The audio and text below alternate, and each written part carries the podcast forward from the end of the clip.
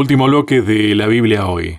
Hablamos de identidad, de equipos de fútbol, de deportes, y ahora me dijiste que íbamos a hablar de marketing. Sí, yo creo que no hay... eh, Perdón, esto, esto no es la Biblia hoy. sí, sí. Yo creo que la Biblia es el mejor manual de marketing que hay. A mí me parece que la palabra marketing se queda corta. Eh, Totalmente. Yo no sé nada de marketing, pero entiendo que el marketing es una herramienta con un propósito definido. ¿no? Y la Biblia nos da conceptos que nos sirven para el marketing, para el marketing realmente entendido como corresponde. Y Dios es un ser que tiene una estrategia muy bien pensada. Es comunicación pura. Pura, pura, pura, pura, pura. Hagamos al hombre a nuestra imagen.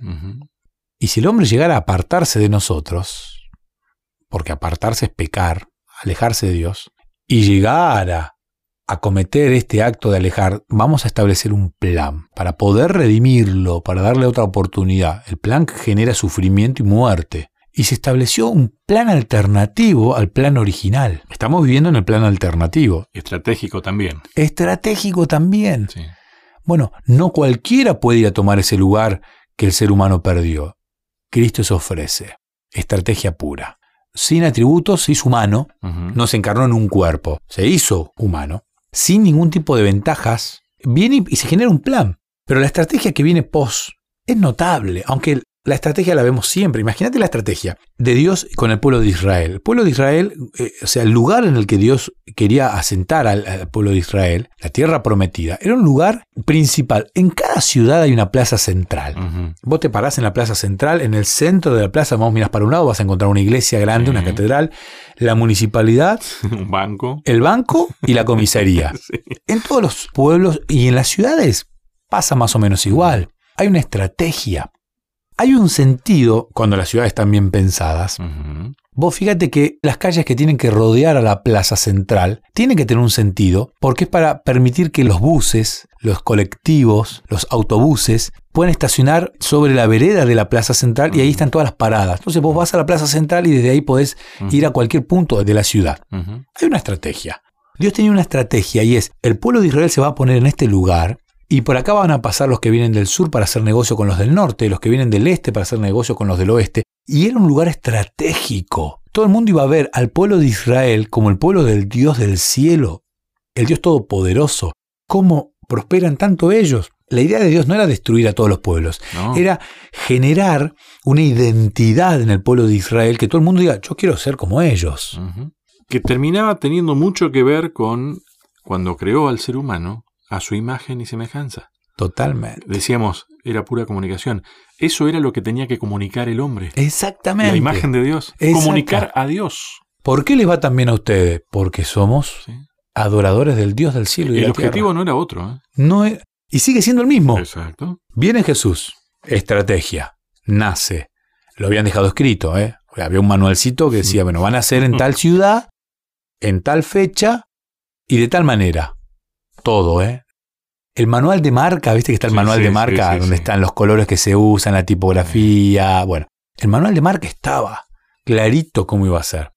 Nace Jesús. Ya había dejado escrito cómo iba a ser la vida de Jesús va a sufrir, lo van a golpear, va a morir. Cristo arma este grupito, Jesucristo un gran comunicador, explica toda la estrategia de comunicación y le dijo, vayan y prediquen en Judea, ahí ustedes, Samaria, En realidad vino a refrescar un poco todo eso. ya estaba ¿no? todo escrito. Porque Sí, este vino a restaurar, muchachos, están leyendo mal el manual. exactamente.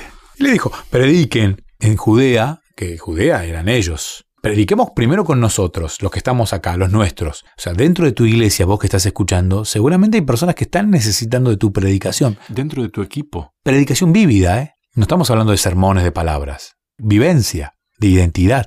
Vayan a Samaria, los odiados, y vayan al resto del mundo. Pero empiecen con ustedes ahí, se abren con aquellos que a ustedes no les caen tan simpáticos, y después siguen con el resto del mundo. Esa ida a Samaria educativa que de la que hablamos la vez pasada, que le era necesario ir a Sí. Samaria, fue un trabajo educativo a los discípulos. Es una acción anexa, una actividad anexa dentro de ese gran plan, porque necesitaban adquirir esa herramienta, aprender que esos odiados eran invitados de Dios también. Es que imagínate Jesús, el maestro de los maestros, los hace vivir esa experiencia. Ahora ellos con sus propios ojos vieron que aquellos, los que ellos odiaban, ahora se convertían. Tal es así que cuando Jesús se va al cielo, los discípulos se separan y hay un par de discípulos que dicen, nosotros vamos a Samaria. ¿eh? Y cuando fueron encontraron a un grupo numeroso de aquellos que habían creído en esa primera visita de Jesús. Realmente la estrategia es notable. El marketing es fantástico. Ahora, dentro del tema que estamos tratando, trabajó con sus discípulos como equipo, pero también individualmente. Exactamente. Los motivó de manera individual, porque él tiene charlas personales con Pedro y tiene charlas personales con todos. Pero Tomás duda, no, no, no sos Jesús.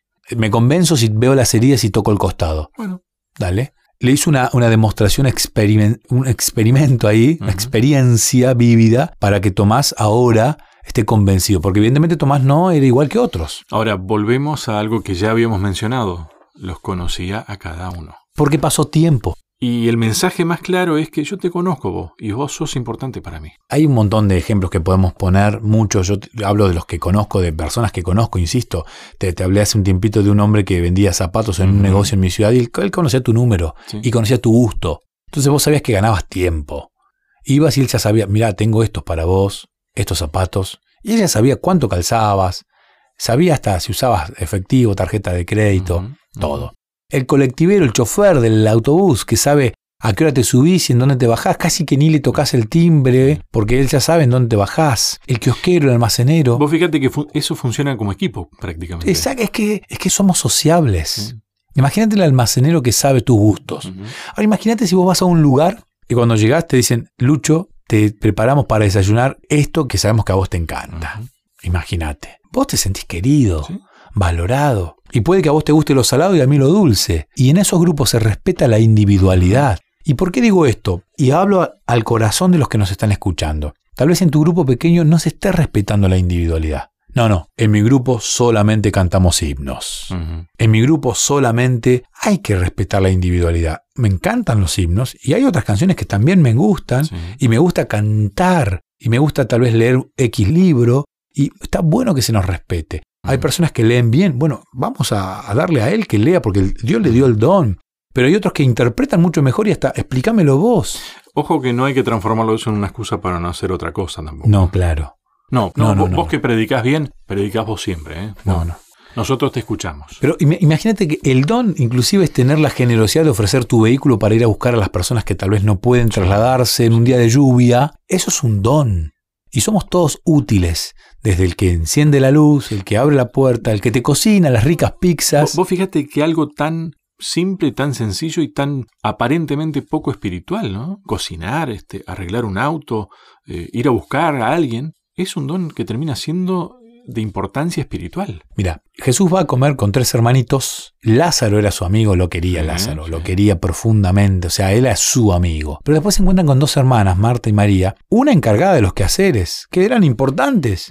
Pero la otra dedicó el tiempo a escuchar a Jesús. Y Jesús a ninguna de las dos reta, respetando la personalidad, el individualismo Sí. que cada uno tiene. Qué lindo es funcionar como equipo. Diferente forma de decir te quiero. Exactamente.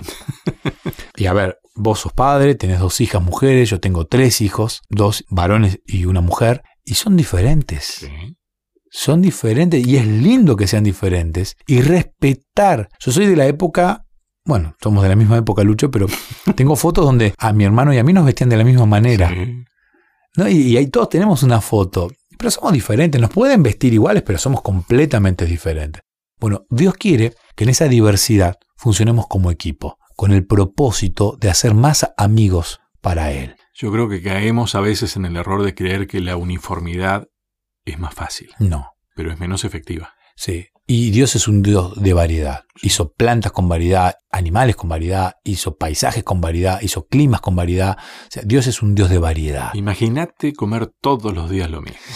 La Biblia está re- repleta de variedad. Es un menú a la carta, pero hiper, hiper variado, con una entradita, con primer plato, segundo plato para aquellos que quieran, con un postre exquisito. Y, Y vas aprendiendo a, a disfrutar de otros sabores. degustar la Biblia nos ayuda a, acercarnos a Dios y nos ayuda a querer compartir ese alimento con el otro. Pero no vamos a ser amigos si no soy amigo con el otro. Sé un genuino amigo. Primero arranca con Judea, pero seguí con Samaria. y van a ser más los amigos. Usa esa estrategia de marketing. Está bueno pararse en un semáforo a repartir libros. Está bueno repartir folletos, volantes.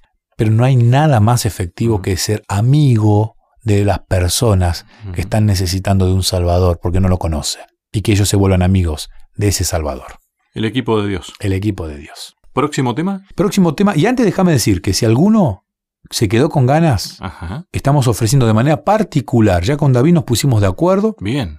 Un abrazo a David. Un abrazo grande a David. Y vamos a empezar a estudiar la Biblia de manera personal. Qué bien. Por Buenísimo. WhatsApp. Pero si vos querés Google Meets, si querés Zoom, si querés. No hay ningún tipo de problema. Diversidad. Diversidad. Pero esto va a ser personal. Si alguno quiere, estamos en Facebook como Sebastián Martínez o en Instagram como Pastor Sebastián Martínez. En cualquiera de las dos y el ofrecimiento está hecho para cualquier persona. Buscamos un lugarcito en la agenda de la semana y empezamos a estudiar la Biblia para compartir porque uno necesita alimentarse de la experiencia de otros y también nos hace muy bien compartir lo que nosotros ya comimos y nos parece riquísimo y lo quiero compartir con otras personas. Pero no me dijiste el próximo tema. Próximo tema, compartir la historia de Jesús. Y sí, ¿qué otra cosa? ¿Qué otra cosa vamos a compartir? Gracias. No de nada. A cada uno de ustedes, muchas gracias y hasta un próximo encuentro.